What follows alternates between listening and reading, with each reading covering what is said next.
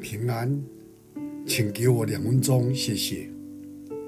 在诗篇六十二篇第五节，诗人说：“我的心呐，你当默默无声，专等候上帝，因为我们的盼望是从他而来。”有一个孩子在读小学的时候，要爸爸买脚踏车给他。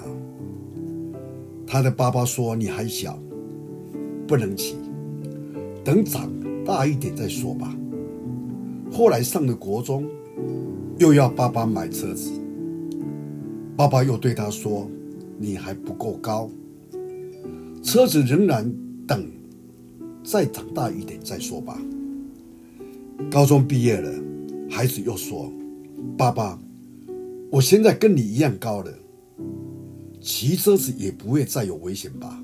你总应该买个车子给我吧？爸爸说：“再等一等，当你考上大学，一定给你买。”孩子考上大学了，这一次就理直气壮地跑到爸爸面前说：“你这一次不能再推脱吧？”于是爸爸带他到家中的。储藏库把一部满了灰尘的新车子交给他。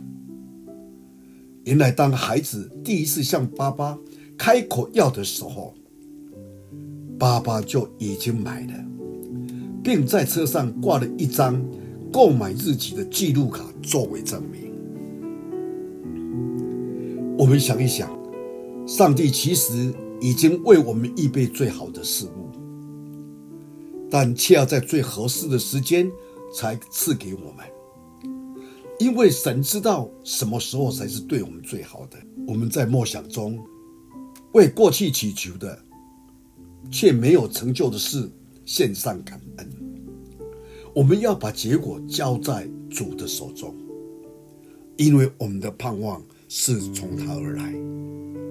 愿主祝福我们，我们一起来祷告。天父上帝，你是我们的神，你是我们的主，你是知道我们一切的。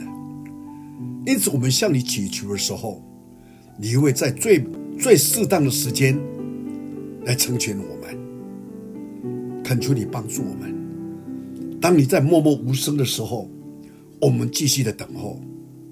我们相信，你用你的方式，也选择一个最好的时间。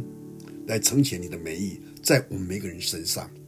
我们感谢你，听我们的祷告，奉主耶稣基督的圣名，阿门。